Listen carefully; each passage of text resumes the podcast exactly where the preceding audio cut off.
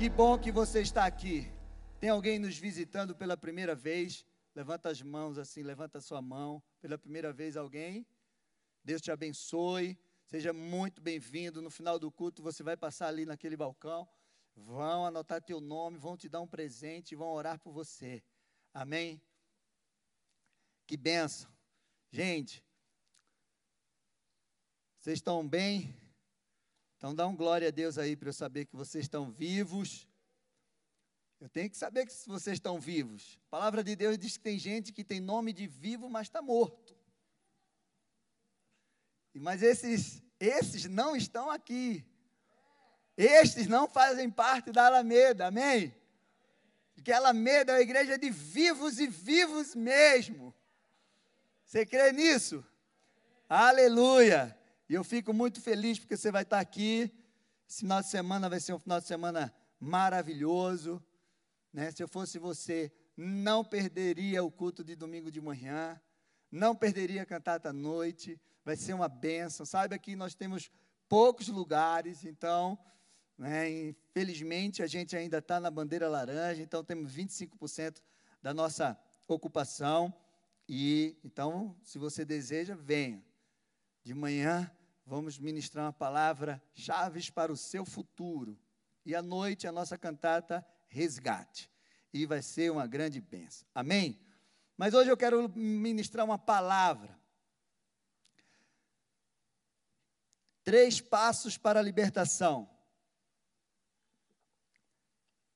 Libertar-se, todo mundo deseja ser livre. Deus criou você para ser livre. Livre e liberto. Há uma, há uma diferença de você ser liberto e você ser livre. E você precisa entender isso. O povo do Egito, eles foram libertos do Egito, mas eles não estavam livres na sua mente. Eles estavam com mente de escravo.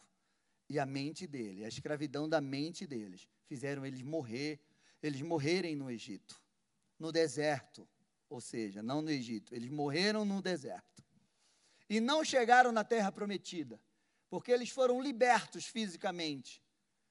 Mas a mente deles estavam presas lá, estava presa lá no Egito. E aí eles morreram no deserto. Então, Deus nos chamou para ser livres, libertos de toda a prisão. E quando falamos em prisão, né, libertação no caso, muitas vezes nós pensamos e focamos só em pessoas que fizeram alianças com as trevas e agora elas estão presas. Mas eu quero te dizer que o inimigo, ele usa todas as coisas. Existem muitas pessoas que não fizeram alianças com trevas e elas vivem em alguma prisão na sua vida, porque o inimigo usa tudo. Ele é muito astuto, ele aproveita todas as situações, tanto espiritual como cultural, como deformações, fraquezas, traumas, tudo que você passou na sua vida, ele usa para te aprisionar de alguma forma. Por quê? Porque a intenção dele é essa.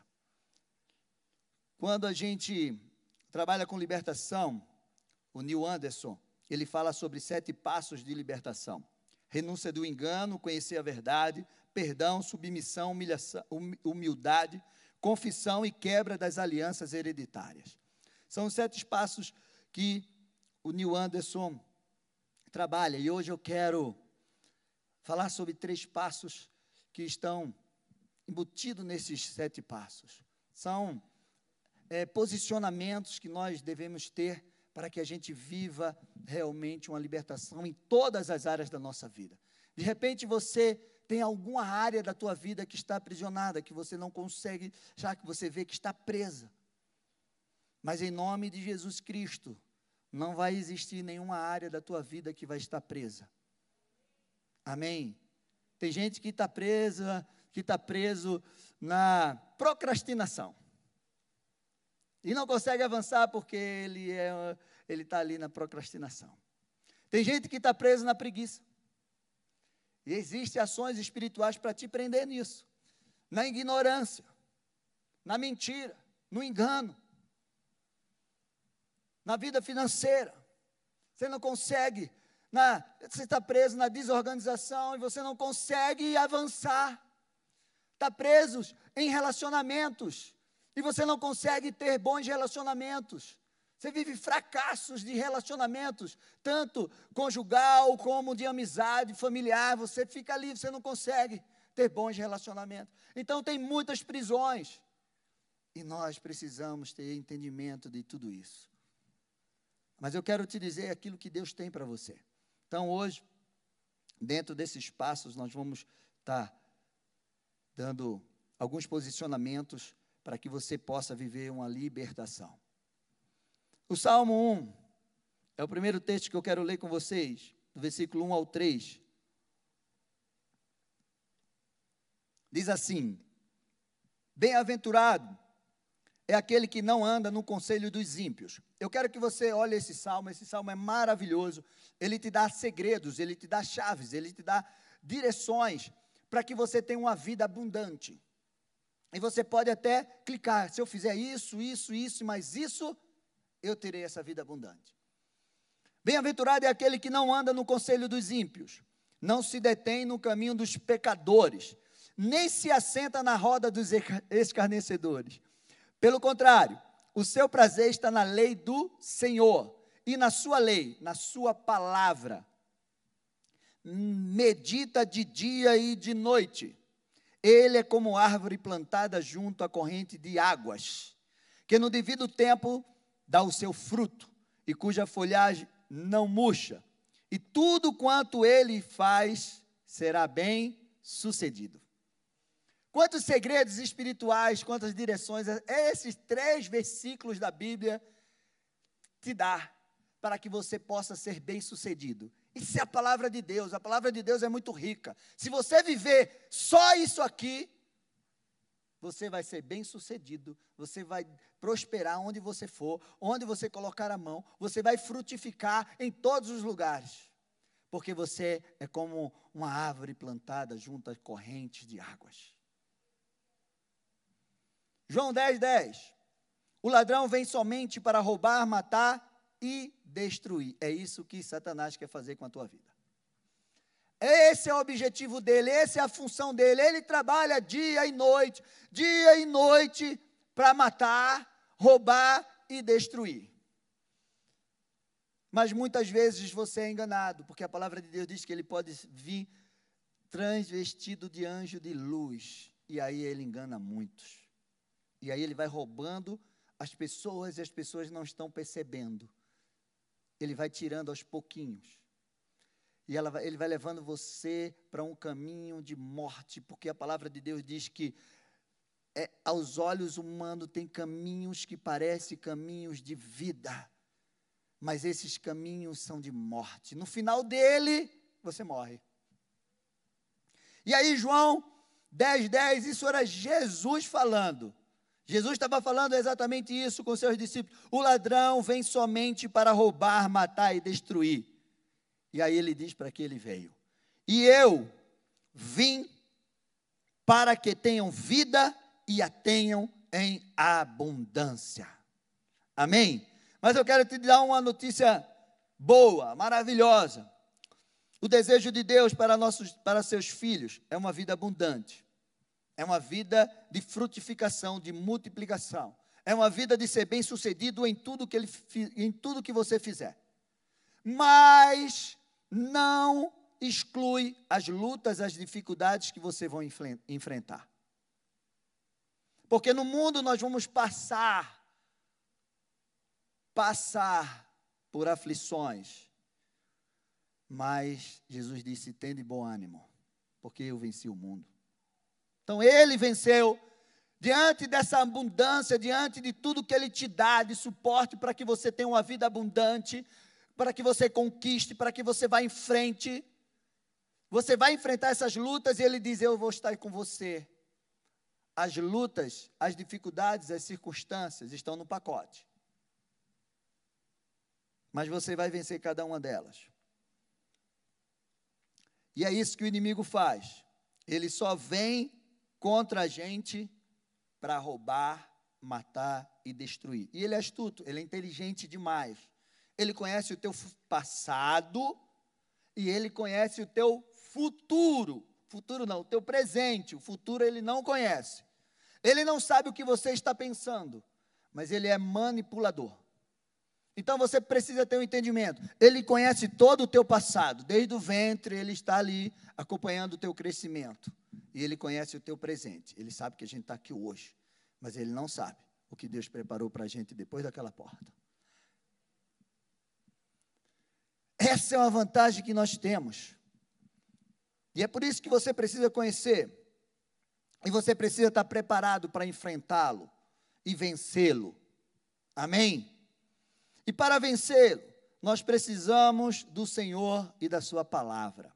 Não tem como você vencer o inimigo, não tem como você vencer o roubo, a destruição que ele vem trazer para as nossas vidas, sem o Senhor e sem a Sua palavra. Não tem como. E eu quero falar sobre três passos que vai te ajudar a vencer. Três passos que vai que vão que vão te levar a viver uma vida de libertação. E o primeiro passo são pontos dentro daqueles sete passos que a gente precisa colocar. Primeiro é o autoconhecimento. A minha pergunta para você é: você se conhece? Você sabe quem você é? Tem algumas perguntas que controlam a nossa vida. E as perguntas são: quem sou? Sabe quantas pessoas no universo conseguem é, responder isso? Quem sou eu? De onde eu vim? Para onde eu vou? O que vou fazer? O que eu estou fazendo aqui? E como vou realizar tudo isso? São perguntas que controlam a vida dos homens. Você consegue responder todas elas? Porque essas perguntas estão relacionadas com a nossa identidade, com o nosso propósito de vida. Se teve algo que Jesus nos ensinou, foi sobre o autoconhecimento. Jesus nos ensinou muitas coisas, mas ele nos ensinou sobre o autoconhecimento. E você precisa saber quem você é, para onde você está indo, o que você está fazendo, o que você veio fazer. Porque se você não souber quem você é, você vai ser tudo que as circunstâncias ditarem que você é. Você vai ser aquilo que alguém proferiu sobre a sua vida. E você acreditou nessa mentira e você carrega ela até hoje. Se você não souber para onde você está indo, qualquer lugar que te apontarem, vai ser bom para você. Mas, quando você sabe quem você é, e alguém chega para você, mas você é isso, e te coloca um rótulo em você, você diz: Eu não sou. Eu sei quem eu sou. Olha, vamos até ali, precisamos chegar lá. Não, eu sei para onde eu estou indo. Não adianta você me querer me mostrar caminhos alternativos, porque eu sei o caminho que eu tenho que andar. E Jesus nos ensinou isso. Jesus sabia quem ele era. Quanto tempo ele tinha que passar aqui na, nessa terra? Qual era o seu alvo? Qual era o seu foco? Onde ele ia chegar? Qual a sua missão? Jesus sabia disso. Ele sabia tudo. O que ele veio fazer, de onde ele veio, quem era o seu pai, quem era Deus para ele. Ele sabia tudo. Não tinha nada que ele não soubesse dele. Meu amado, você precisa saber a tua identidade, a tua missão, o teu propósito de vida. Você precisa saber disso. Isso é importante para que você seja liberto de tudo aquilo que quer te aprisionar. O autoconhecimento, ele te livra dos rótulos impostos pelo diabo e pela sociedade. Quais os rótulos que você já carregou? E quais os rótulos que você carrega hoje na tua vida? Eu já carreguei alguns rótulos. Cachaceiro foi um deles. E você? Qual o rótulo que você carrega? O que colocaram em você? Alguém de repente, até uma autoridade como pai, mãe, tios, sei lá, uma autoridade espiritual, um patrão, não sei. Lançaram algo, um professor na escola te chamou de burro. Você é um burro, você não vai conseguir nada. Você nunca vai dar certo. Você é um mentiroso, você é um vagabundo. Você é um cólatra, um adúltero. Você é um prostituto. Qual o rótulo que você já carregou na tua vida? Você é um filho do diabo. Não, você não sabe quantas pessoas, aquilo que a gente escuta, que as pessoas falam para a gente, dos rótulos que colocaram sobre eles. Meu amado, Jesus foi perseguido, rejeitado, caluniado, desprezado, maltratado, acusado, abandonado, traído, crucificado e morto. Nada conseguiu prender Jesus. Nada do que falaram contra ele. A morte não conseguiu prender ele, o túmulo não conseguiu, a cruz não conseguiu segurar Jesus. O inferno não conseguiu, porque ele foi lá e tomou do diabo as chaves do inferno. E ele tem a chave da morte e ele tem a chave da vida na mão. E você precisa ter esse entendimento. Nenhuma prisão humana nem espiritual conseguiu aprisionar Jesus porque ele sabia quem ele era, de onde ele tinha vindo, a autoridade que estava sobre ele. Ele sabia de tudo. Ele sabia para que ele tinha nascido. Você sabe para que você nasceu? Por que você nasceu, você sabe? Ah, eu nasci porque minha mãe e meu pai tiveram um, um love, e aí eu cheguei, por acaso, foi um susto. Mentira! Quantas pessoas estão tão aí querendo ter filho e não consegue? Você nasceu na vontade de Deus. Antes da fundação do mundo, Deus sonhou com você, Deus te desenhou, Deus imaginou você e Deus te fez. E antes de você sair da madre, Ele te conhecia. E antes de você nascer, Ele te constituiu. Ele colocou um propósito na tua vida. Você não está nesse mundo por um acaso. Você nem é cidadão da terra. Você é cidadão do céu. Se você entender isso e guardar isso no teu coração, na tua mente, você vai ser liberto de muita coisa. Jesus sabia quem ele era. Quando ele estava perto para ser crucificado, preso lá, diante de Pilatos, perguntaram para ele. Mas Jesus sabia quem ele era. Ele dizia: Eu sou o filho, eu sou o caminho, eu sou a verdade, eu sou a vida, eu sou a porta, eu sou a água da vida, eu sou a ressurreição e a vida, eu sou a luz do mundo, o pão da vida, o bom pastor. Sou um com o Pai. Eu sou a videira verdadeira. Eu nasci com um propósito. E ele falou muitas outras coisas. E ele falou a teu respeito também, a meu respeito também. E você precisa conhecer a história de Jesus. Você precisa saber o que ele falou sobre você, o que ele colocou sobre você. Você precisa conhecer isso. Porque aí você vai se conhecer. João 18, 37. Eu amo esse versículo. Pilatos estava lá, Jesus estava preso diante daquela multidão. Pilatos chegou para ele e diz assim: Pilatos perguntou: Então você é rei? A resposta de Jesus: Jesus respondeu: O Senhor está dizendo que eu sou rei. Eu, para isso, nasci. E para isso vim ao mundo, a fim de dar testemunho da verdade. Todo aquele que é da verdade, ouve a minha voz.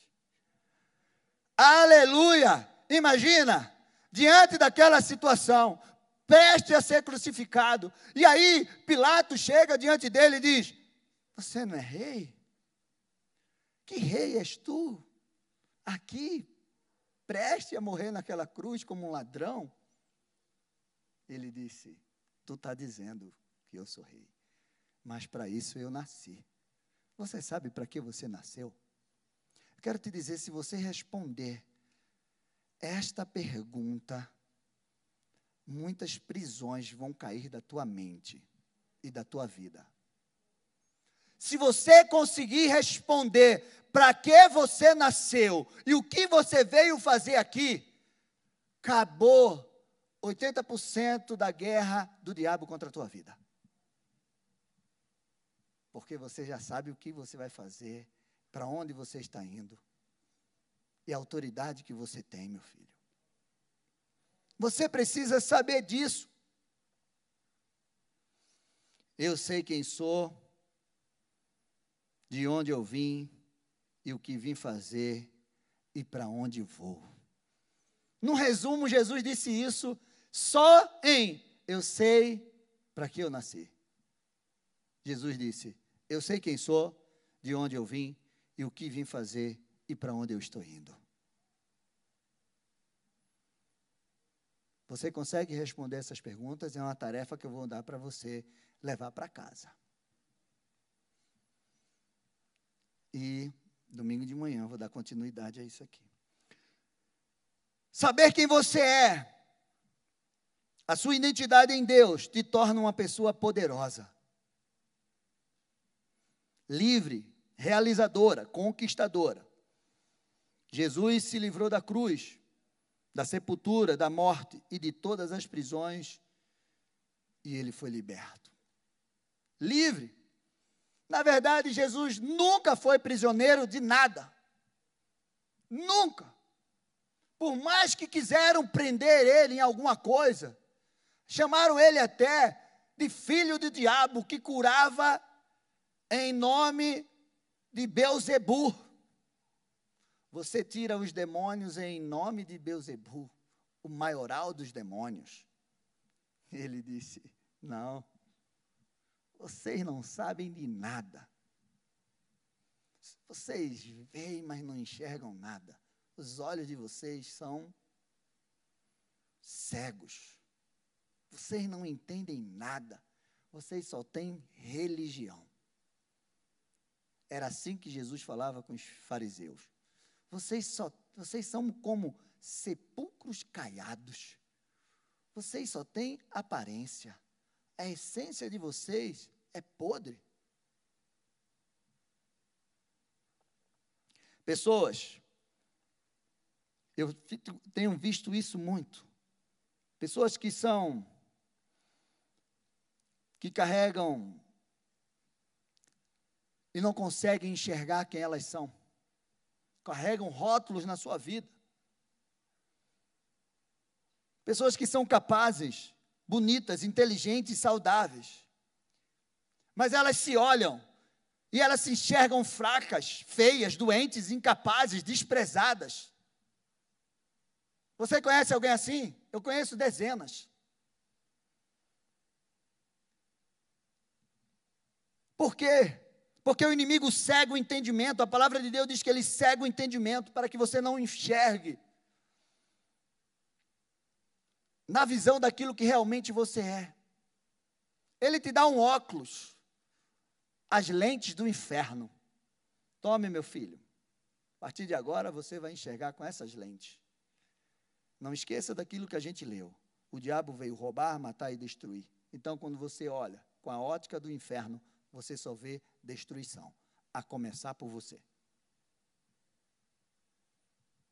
a começar por você. Se você olhar na perspectiva que o inimigo coloca sobre você, você pode ser realmente maravilhoso, mas você vai se olhar e vai se enxergar feio, incapaz. Você vai se enxergar um nada.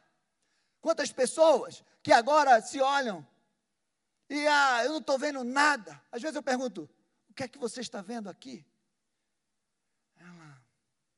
Às vezes eu recebo fotos. Eu digo, pastor, essa pessoa marcou para falar com o senhor.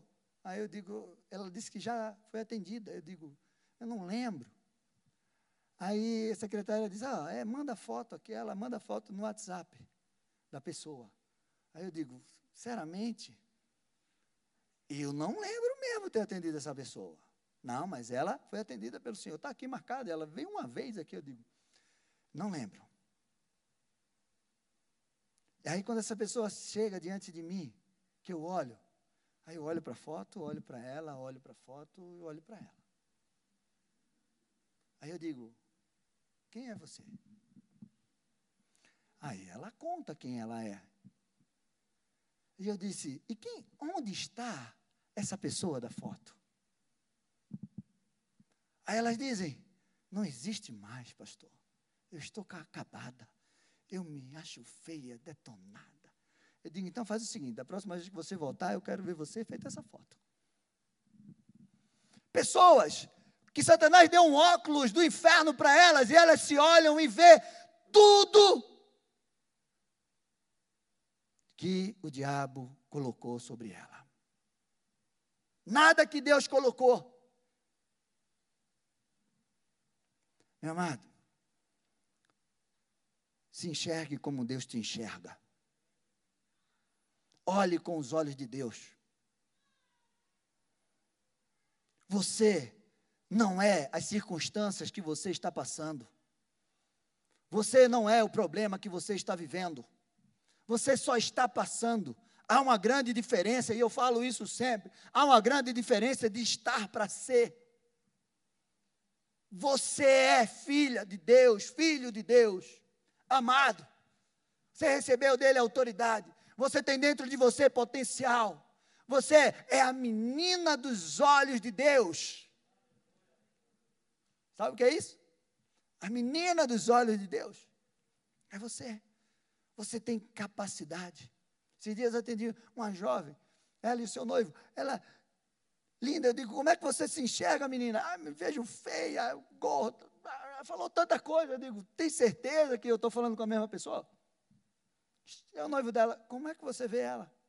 Cara, ele falou, linda, maravilhosa, meiga, e coração isso, aquilo. Eu digo, teu noivo enxerga isso em você, por isso que ele está com você. E você não se enxerga. Já imaginou? A minha pergunta para você hoje é: como você tem se enxergado? Com, as, com a ótica do inferno? Com as lentes que Satanás te deu? Ou com a ótica de Deus? Com os olhos do Senhor? Você imagina você um criador. Imagina que você cria coisas, inventa coisas, fabrica coisas. Vamos botar na, na visão né, é, é, é, de, de mercado. E aí você inventa de criar alguma coisa. Agora imagina você criando, sei lá, vamos supor que isso aqui é um celular. Aí eu vou criar um celular. Ah, vamos falar do guardanapo mesmo, né? Está com o guardanapo na mão. Vou criar um guardanapo, uma toalha de papel e ela vai ser grande e tal, né? Vai absorver bem. E você começa a fazer, imaginando um monte de coisa de uma toalha que você quer criar, gente. E aí você vai lançar essa toalha no mercado. Aí você passa lá dias, meses pensando, projetando, ah, procurando quem fabrica. Ah, sai a toalha. Mas eu vou criar isso, mas eu sei que vai ser um fracasso. Você criaria? Você colocaria no mercado algo que você acha que seria um fracasso? Se você fosse um criador, um empresário, não, eu vou criar, mas eu sei que vai ser um fracasso, mas eu vou criar mesmo assim e vou lançar no mercado. E aí? Sim ou não? Você criaria? Então, por que você acha que Deus criou você para fracassar? Como passa na nossa cabeça que Deus nos criou para fracassar, para ser falido, destruído, prisioneiro? Ele te criou, Ele te escolheu antes do ventre da tua mãe, antes da fundação do mundo. Diz que Ele te projetou, te imaginou, Ele te amou. Antes da fundação do mundo. Você não nasceu porque seu pai e sua mãe tiveram uma noite de amor, sei lá o quê. Você nasceu na vontade de Deus com um propósito. Você pode achar que a tua família não. Ai, minha família é a pior do universo. Ai, a síndrome de Gideão entra dentro de você na hora que você olha para a tua família e diz: Eu sou o mais pobre, o menor, o mais desprezado da minha casa. Ah, meu pai, minha mãe não presta, ninguém presta. Você acha que Deus errou, Deus errou o endereço, era para eu ter nascido lá no Vale do Silício, lá com empresário, sei lá. Meu, Deus não errou. É porque você ainda não achou o teu propósito de vida. Deus não errou o endereço. Deus não errou nada em você. Você é único e tem algo nessa terra que você precisa deixar aqui, que você precisa fazer aqui. Como Jesus disse: está consumado. Eu completei a obra que eu vim fazer nessa terra. E é o que Deus espera de você e de mim antes de você morrer, antes dele te tirar dessa terra, ele quer ouvir de você: Meu filho, você completou a missão. Quando você chegar aqui diante de mim, eu vou passar o filme da sua vida e não vai ficar ainda tela sobrando. Olha o que faltou você fazer. Olha o que faltou você viver. Eu escolhi essa vida para você, mas você escolheu essa aqui, ó. Não é isso que você quer escutar. Não é isso que eu quero escutar. Eu já perdi muito tempo da minha vida. Eu já perdi anos na minha vida, vivendo da, embaixo da minha vontade, do jeito que eu queria. Eu fiz as minhas escolhas e todo o sofrimento que eu passei não veio de Deus, veio das escolhas que eu fiz, porque os sofrimentos que Deus me colocou não foi sofrimento, foi habilitação para que eu crescesse. Foi processo. Segundo lugar, segundo passo que você precisa dar. Não deixe nenhum espaço vazio na sua vida. Cuide de todas as áreas da sua vida. A sua mente e o seu coração, principalmente. Porque eles são alvos do inimigo. Se Satanás ganhar a sua mente, ele ganha a sua vida. Se ele ganha teu coração, é dele que sai todas as saídas da vida. E o nosso coração é enganoso. E ele, sabendo disso, ele trabalha muito bem nos nossos desejos, nas nossas emoções. Tem um ditado que diz: mente vazia. Como é que é a igreja? Oficina do diabo. Demônios, eles gostam de se alojar. Eles não gostam de ficar perambulando à toa. Eles gostam de um lugar que eles se alojem. Eles são territoriais, eles são corporais. Eles gostam de se alojar. Lembra do Gadareno? Gadareno tinha para mais de dois mil, eu acho. Não sei se mas no mínimo ele tinha mais de dois mil demônios. No mínimo. Por que, pastor, você acha que é no mínimo? Porque tinha dois mil porcos. E quando Jesus chegou diante dele, ele disse assim: Me mande para os porcos, mas não me tire desse lugar. Aí Jesus, então vai para os porcos. Eu não sei se, se teve porco que ficou com dois, com três, com quatro. Eu não sei. No mínimo tinha dois mil demônios. Você já imaginou dois mil demônios dentro de uma pessoa? Hã? Está lá, gente. E aí, Lucas 11, e você vai entender o que eu quero te dizer para que você não deixe nada na tua vida vazio, nenhum espaço. Você é templo do Espírito Santo, amém? A palavra de Deus diz que nós somos casa morada do Espírito Santo, amém? Então você é templo do Espírito Santo. O Espírito Santo não habita em você. Lucas 11, 24, quando Jesus estava falando ali para aqueles fariseus e ele estava falando sobre a estratégia de Satanás, diz assim: quando o espírito imundo, preste bem atenção nisso, sai de uma pessoa, anda por lugares áridos, procurando repouso. Saiba que Satanás está todo o tempo procurando um lugar para ele morar. E não achando, diz: Voltarei para minha casa, de onde sair. E voltando, a encontra varrida, arrumada, tem tradução vazia. Está tudo bonitinho lá, mas está vazio. Veja o que ele diz. Você precisa prestar bem atenção nisso. E, e não achando, diz: Voltarei para minha casa de onde saí. E voltando, encontra varrida e arrumada. Então vai, leva consigo outros sete espíritos piores do que ele. E entrando, habitam ali. A gente está falando de uma pessoa, gente. E o estado, e o último estado daquela pessoa se torna pior do que o primeiro. Isso é muito forte. É por isso que a gente não pode brincar com o processo de libertação. Porque a gente tira o lixo de dentro de você. A gente tira todas as malignidades e demônios que se alojaram dentro de você. Mas você não pode deixar a casa vazia. Senão eles vão voltar. E eles vão trazer mais sete. E teu estado será pior do que o primeiro.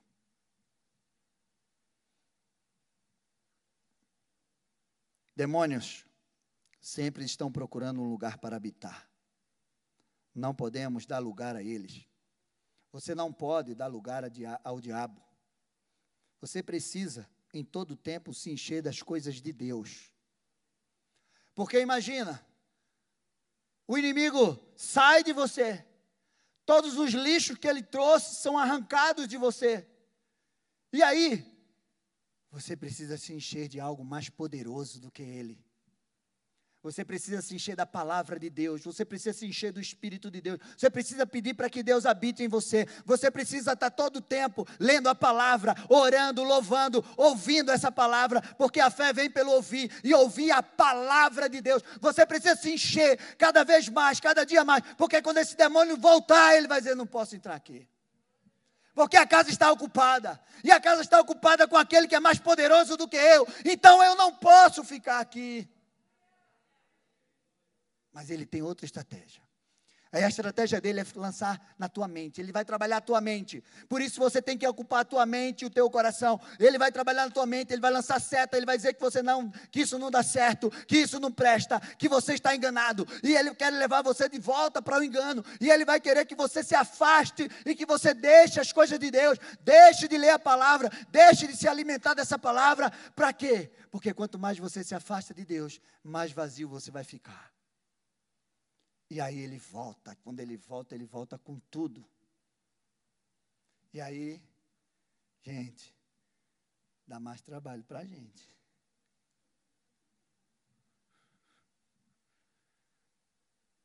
Jesus é. Jesus nem se preocupa. Jesus tirou dois mil demônios assim, sai. A gente vai ministrando você, acompanhando você nesse processo. E você precisa entender tudo isso. Não deixa que ele volte. Tudo aquilo, todo o lixo que ele colocou, preste bem atenção. Lixos são colocados dentro de nós. Lixos de palavras, de conceitos, de culturas, de, de, de tantas coisas que são colocados dentro de nós, de mentiras, de sofisma. Sabe o que é um sofisma? É uma mentira com cara de verdade. Você acha que aquilo é verdade, mas é uma mentira. E aí, quando você se encontra com esse Deus, que você começa a andar, ele vai arrancando e vai tirando todo o lixo que foi colocado, porque a gente não pode só tirar os demônios, os insetos, tirar aquilo que tá, os parasitas, a gente tem que arrancar o lixo, ir lá na causa e tirar todo o lixo. Por quê?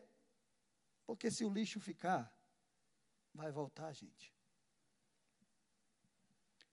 E você precisa arrancar todo o lixo.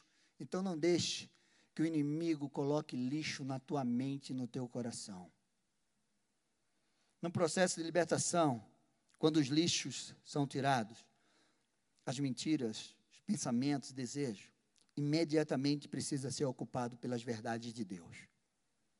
Você precisa ocupar. Você entra numa batalha da mente. O Senhor já nos deu todas as armas necessárias para vencer Satanás e os seus demônios. Todas. Você está munido de todas as armas espirituais para vencer. São armas espirituais, gente. Você está lutando com alguém que é espírito. Você não mata com a bala. Não. Segundo Coríntios 10, 4 e 5 diz assim: Porque embora andemos na carne, nós somos corpo, alma e espírito, você tem uma carne. Não lutamos segundo a carne. Porque as armas das nossas, da nossa luta não são carnais, mas poderosas em Deus para destruir fortalezas, destruindo raciocínio falaciosos. Efésios 6, do 10 ao 13. Quanto ao mais, sejam fortalecidos no Senhor e na força do seu poder. Vistam-se de toda a armadura de Deus, para que para poderem ficar firmes contra toda a cilada do diabo. Porque a nossa luta não é contra sangue nem contra carne, mas contra principados e potestades, contra os dominadores deste mundo tenebroso, contra as forças espirituais do mal nas regiões celestiais. Por isso, peguem toda a armadura de Deus, para que vocês possam resistir o dia mal e depois de terem vencido tudo, permanecer inabalável. É oração é jejum, é a palavra, é a fé, é a sandália do evangelho da paz, é o cinturão da justiça. Meu amado, é, é a coraça da justiça. Você precisa dessa armadura. Você não tira essa armadura. Quando você coloca essa armadura, você não pode tirar ela mais. Espera aí, eu vou enfrentar o inimigo. Vou usar, vou pegar a armadura, o capacete da salvação, a espada. Meu irmão, você não anda com ela, não. São armas espirituais. Não, peraí, eu esqueci da palavra. Vou pegar ela ali. Não, minha filha, ela tem que ser guardada no teu coração, dia e noite, na tua mente, porque o inimigo vai colocar coisa na tua mente e você vai rebater com a palavra de Deus. Ou você é um fraco, você é um, um fracassado. Não, eu sou filho de Deus. Eu sou mais do que vencedor em Cristo Jesus. Ele derramou seu sangue, ele me salvou, ele me deu um espírito de vida, está dentro de mim, um espírito de poder, de amor, de moderação. E aí você rebate o inimigo. Porque você não tira a armadura de Deus. Não tire a armadura, ande com ela. E em terceiro e último lugar, terceiro passo que você precisa dar para a tua libertação é aquilo que nós lemos nesse versículo. Você precisa permanecer firme e inabalável. A libertação é um processo. Ela não é um ato ela é um processo. Existe uma caminhada da libertação, desse processo, até você ser totalmente liberto. Imagina, você passou 40 anos da tua vida, 30 anos da tua vida, 50 anos da tua vida, fazendo tudo do jeito que você queria, se envolvendo com tudo que você queria. Aí você chega aqui e. Não é assim, gente. Se você aceitar Jesus hoje como teu Senhor e Salvador, e você morrer ali naquela porta, você está salvo mas o processo não foi completo. Então, o processo de libertação é uma caminhada dia a dia. A palavra de Deus diz que o, o homem de Deus, o filho de Deus, ele é como a luz da aurora, vai cada dia brilhando, brilhando, brilhando, até ser dia perfeito. Você está brilhando, meu amado. A luz que você está brilhando hoje, amanhã ela precisa ser mais forte ainda. Você não pode colocar essa luz embaixo de uma mesa, você tem que colocar em cima, onde você for, para que ilumine todo o lugar que você chegar. Libertação é processo. Ele requer entendimento, desejo de ser liberto, compromisso com a palavra, fé, aliança com Deus, resistência e amor pela sua vida. Meu amado, você se ama. Você se ama ao ponto de querer viver aquilo que Deus projetou para você? Você não pode não amar ninguém se você não se amar primeiro. Você acha que uma pessoa que fuma, ela se ama? Você acha que uma pessoa que toma droga, ela se ama? Quando a gente chega nos postos de gasolina, a carteira de cigarro está assim, causa câncer, problema de respiração, mata. Uma pessoa que fuma se ama, que bebe feito. Meu amado, eu passei 12 anos da minha vida sem me amar. Porque eu enchi a cara depois eu ia dirigir. Eu derrubei um poste. Eu derrubei um muro. Eu bati num carro. Eu arrebentei todo esse meu lado. Às vezes eu não sei como é que eu corro hoje. Porque não era nem para eu correr. Era para estar sem perna, na verdade. Aí você me diz, eu me amava quando eu estava ali fazendo aquilo? Não. Você precisa se amar. Porque Deus te amou primeiro. Se ame. Se ame. Seu posicionamento em Deus dirá onde você vai chegar.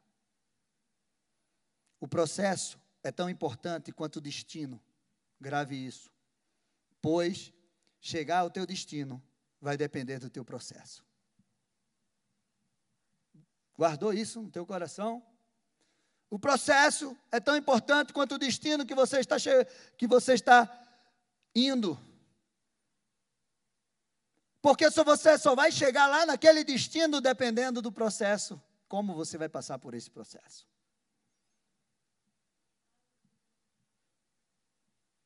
E eu pergunto para você, como tem sido o teu processo? Como você tem se posicionado para viver a libertação? Tem alguma coisa que está aprendendo na tua vida? O que você tem feito para se livrar disso? Tiago 4:7. Portanto, sujeitais, sujeitem-se a Deus, mas resistam o diabo e ele vai fugir de vocês. O diabo é insistente, sempre vai querer remontar as prisões que foram quebradas da sua vida ele não desiste facilmente. 1 Pedro 5,8: Sejam sóbrios e vigilantes, vigiem todo o tempo. O inimigo de vocês, o diabo, anda ao derredor como um leão que ruge, procurando alguém para devorar. Saiba que existem uns demônios que estão lá fora esperando por, por nós. Mas maior é aquele que está em nós do que aquele que está no mundo. Eu quero que você enxergue como Eliseu enxergou aquele exército de carros e cavaleiros, de anjos de guerra.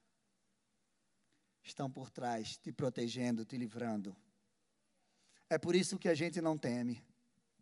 Esses dias, até um tempo atrás, eu sofri um acidente. Né? Um ciclista me atropelou ali, arrebentou com meu carro, ainda está lá na oficina. Meu Deus, parece que foi um trator que me pegou. E aí as pessoas às vezes falam: olha, Toma cuidado, passar por aqui. Tem gente que diz: não passe mais por aqui. Eu passo, agora eu tenho mais cuidado, mas eu passo. Né? Tem coisas que a gente tem que ter cuidado, mas a gente não pode parar e deixar que aquilo nos pare. Não tenha medo do amanhã. O amanhã pertence a Ele, mas o seu futuro está na mão de Deus. E se você quiser saber mais sobre o futuro, venha domingo de manhã ou assista pela internet, que eu vou te dar chaves para que você possa viver o teu futuro. Mas o Senhor é aquele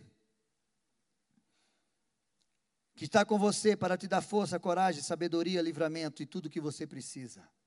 O inimigo pode estar ao teu derredor querendo te devorar, mas ele não vai te devorar se você permanecer no Senhor e na força do poder dele. Você não foi criado para ser prisioneiro. Você foi criado livre. Deus te ama tanto, Deus nos ama tanto, que Ele nos deu algo muito poderoso. Sabe o que é? Você sabe? livre arbítrio. Você tem o poder de escolher. Porque ele podia ter feito um monte de robô. Faça isso. Hum, faça. Não. Ele diz assim: olha, eu, sou, eu tenho tanta. Eu sou o amor. Eu não tenho amor, eu sou o amor. E eu te amo tanto que eu vou te dar o poder de você escolher se você quer me amar ou não. Se você quer andar comigo ou não. Mas eis que eu coloco diante de ti o caminho da vida e da morte, da bênção e da maldição. Vou te dar uma dica: escolhe a vida para que você viva. Ele te deu esse poder de você escolher. Existe uma verdade que te liberta. E essa verdade é a palavra de Deus. João 8, 31, 32 diz assim: Então Jesus disse aos judeus que haviam crido nele você tem que crer nele. Se vocês permanecerem em mim, se vocês permanecerem na minha palavra, são verdadeiramente meus discípulos. Conhecerão a verdade e a verdade vos libertará. Tem alguma mentira na tua vida? Onde você está preso hoje? Qual área da tua vida precisa de libertação? Você precisa sair dessa prisão hoje, meu amado. Você está disposto a sair dessa prisão hoje? Qual a mentira que você tem acreditado sobre você? Qual a mentira que você tem acreditado sobre você, sobre a sua identidade, sobre Deus, sobre o teu propósito de vida? Qual a mentira que você tem acreditado? Que Deus é um Deus muito longe, que Ele não se preocupa com você, que Ele não é teu pai. Onde Ele é que Ele estava quando você passou por todas aquelas dificuldades?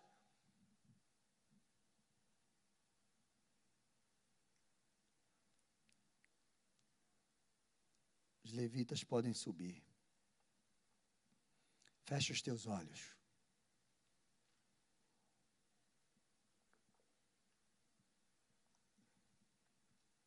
Começa a orar.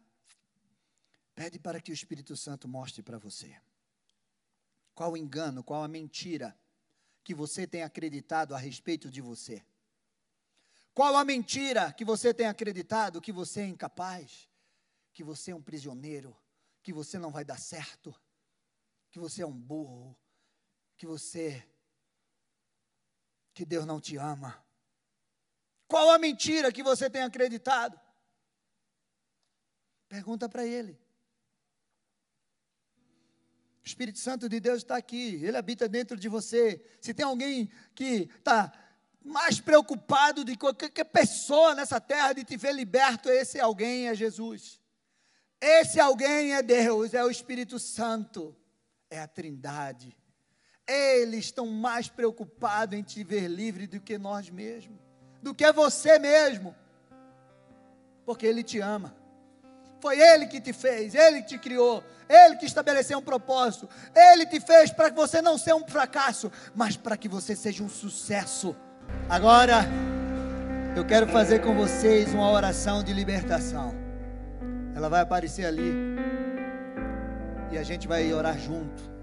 Eu quero que você ore, que você declare essa palavra sobre a tua vida. Se você sair daqui hoje, se, se você guardar só isso no teu coração, que você é filho de Deus e que Ele te ama e que Ele tem um propósito maravilhoso para realizar na tua vida e que não tem prisão que possa te prender, te aprisionar eu já estou satisfeito. Porque eu sei que uma chave vai virar na tua mente. Eu sei que algo vai acontecer. Eu sei que você vai dar uma virada na tua vida. E que quando o inimigo falar que você é aquilo e ele que te, quiser te levar para a prisão, você vai dizer: Eu não pertenço a esse lugar. Vamos orar junto? Então repete assim. Levanta a tua mão. Levanta a tua mão porque isso é um ato profético. Você está movendo o mundo espiritual ao teu favor. Senhor, meu Deus e meu Pai, como filho amado, herdeiro e co-herdeiro com Cristo, declaro que sou abençoado com todas as bênçãos nas regiões celestiais. Sou selado com o Espírito Santo tenho a marca do seu sangue. Sou perdoado, livre, liberto de toda a prisão do inferno. Sou templo do Espírito de Deus. Tenho a mente de Cristo. Me revisto agora de toda a armadura de Deus. E com ela vencerei todo dia mal e todo ataque do inimigo. Em nome de Jesus. Sou inabalável no Senhor e na força do seu poder. Ninguém, ninguém poderá me resistir todos os dias da minha vida, pois o Senhor é comigo por onde quer que eu andar. Viverei todas as promessas e o propósito que Ele reservou para a minha vida, família e geração, em nome de Jesus. Amém, amém e amém. Glória a Deus, aplauda ao Senhor. Aleluia. Louvado seja o nome do Senhor. Amém. Esse é o nosso Deus. Meus amados, vocês estão em casa, nós nos despedimos aqui. Que Deus te abençoe, que Deus te guarde, que Deus dê uma semana, um final de semana poderoso. E não esqueça, você é filho de Deus e nada pode te prender em nome de Jesus.